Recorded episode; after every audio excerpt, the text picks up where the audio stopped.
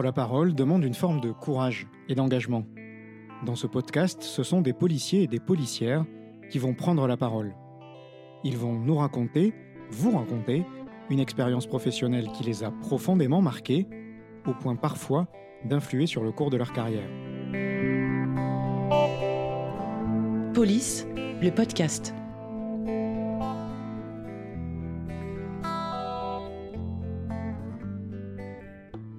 Raconter une intervention qui s'est passée sur la ville de Caen quand j'étais euh, policière adjointe. On est en 2020. Marina a 26 ans.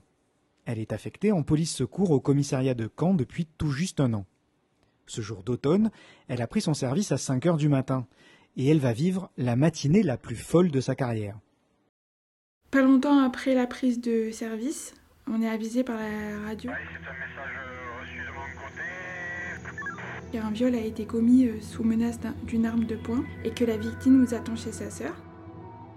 On se rend rapidement sur place avec mes trois collègues masculins.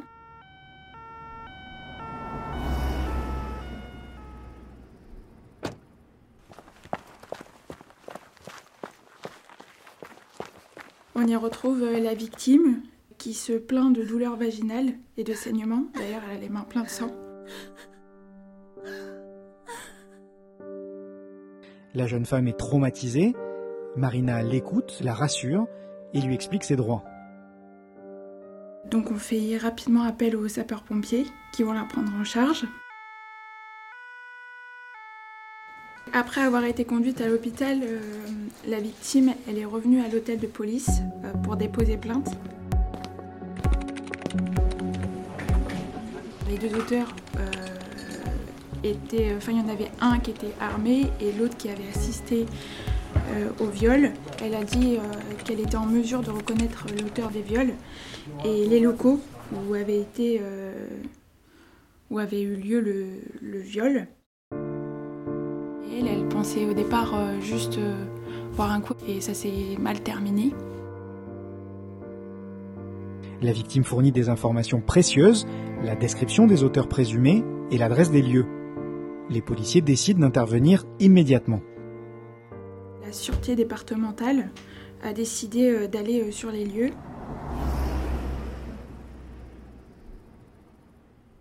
On y a été à plusieurs véhicules parce qu'on savait que c'était dans un endroit de camp qui craignait un peu, c'était là où il y avait un squat. Moi je suis restée euh, dans un véhicule avec la victime, un peu plus écartée.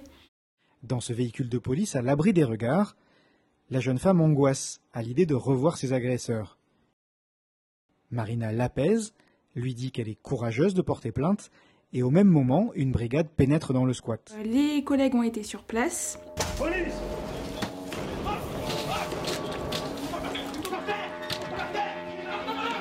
Ils y ont trouvé deux hommes. Un individu qui a été reconnu par la victime comme l'un de ses violeurs. Donc il y a eu une perquisition de fait pour euh, essayer de trouver l'arme et euh, trouver des draps euh, avec du sang, etc.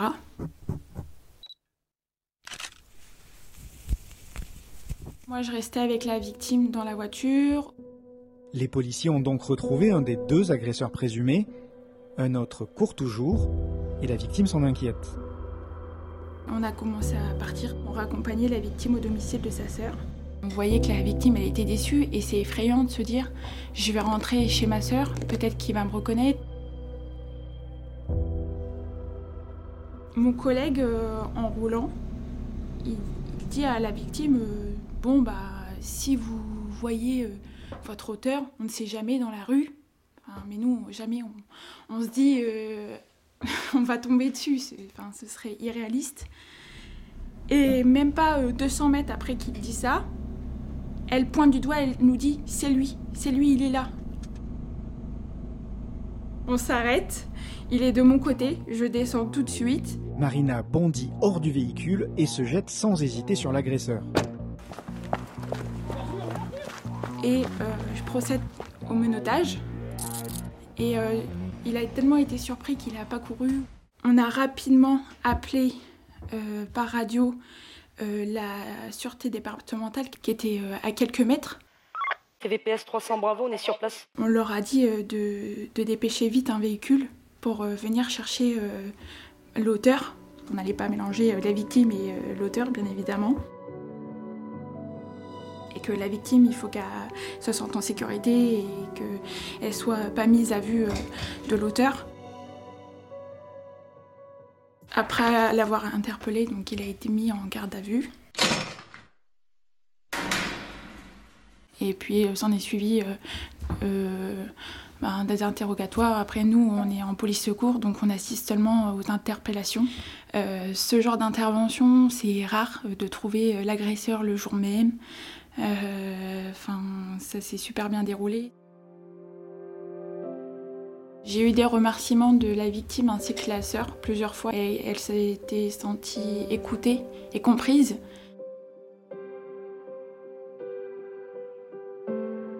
Pour cette intervention et cette matinée hors du commun, la jeune policière a reçu une lettre de félicitations de son chef de brigade. Menoter euh, quelqu'un, un homme euh, qui a violé une femme, mais c'était un peu... Euh, un sentiment particulier. Donc aider cette victime, euh, ça m'a touchée.